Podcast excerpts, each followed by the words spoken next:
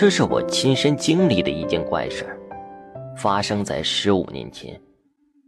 那年，咱村的老风去世了。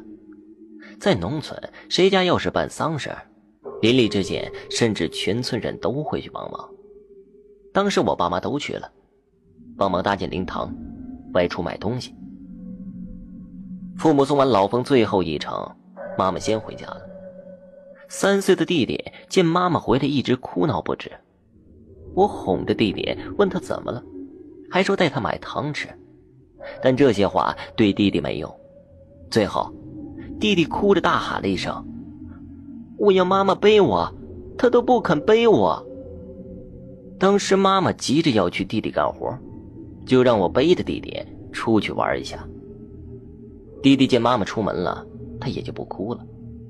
不一会儿，我背着弟弟去看妈妈干活，结果弟弟看着看着又哭了起来。这个时候，附近的张大娘看见了，便走过来抱着弟弟，笑着问道：“娃娃，怎么了呀？”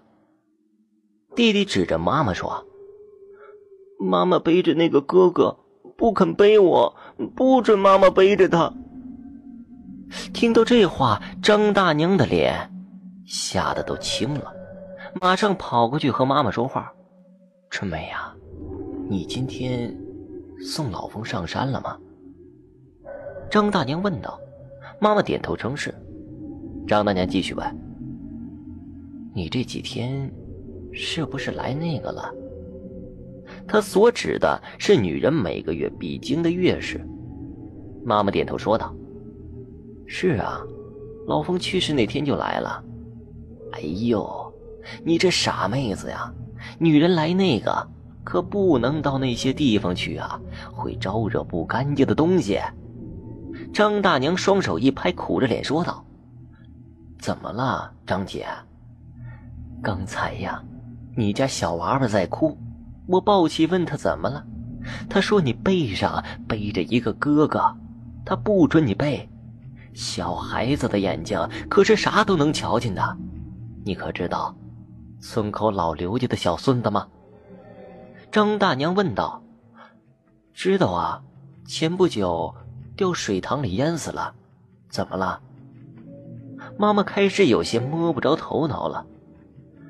他孙子就埋在今天老峰上山的那条路上，我看你呀，肯定是被小鬼给找上了。女人那几天阴气重，邪性的很呐。张大娘说完之后，妈妈慌张的问：“该怎么办？”这个时候，我抱着弟弟走过去，弟弟伸手就往妈妈背上使劲的打了几下，嘴里还说着：“你走开，你走开，妈妈背我。”当时尽管是夏天，我就觉得浑身凉飕飕的。全身的鸡皮疙瘩都起来了。后来张大娘带着妈妈到庙里边烧了几炷香，又磕了头，还用庙里的井水洒在身上。说来也奇怪，妈妈从庙里出来之后，弟弟就不哭了，也不叫着要妈妈背了。我出于好奇，便问弟弟：“小弟呀，妈妈背上还有小哥哥吗？”弟弟摇了摇头。手指着对面的山上说：“他上去那里了。”后来我抱着弟弟走在回家的路上，他总是扭着头看着对面的山。我只是知道，老刘的那个淹死的小孙子，就埋在那个地方。好了，这个故事就讲完了，谢谢大家的收听。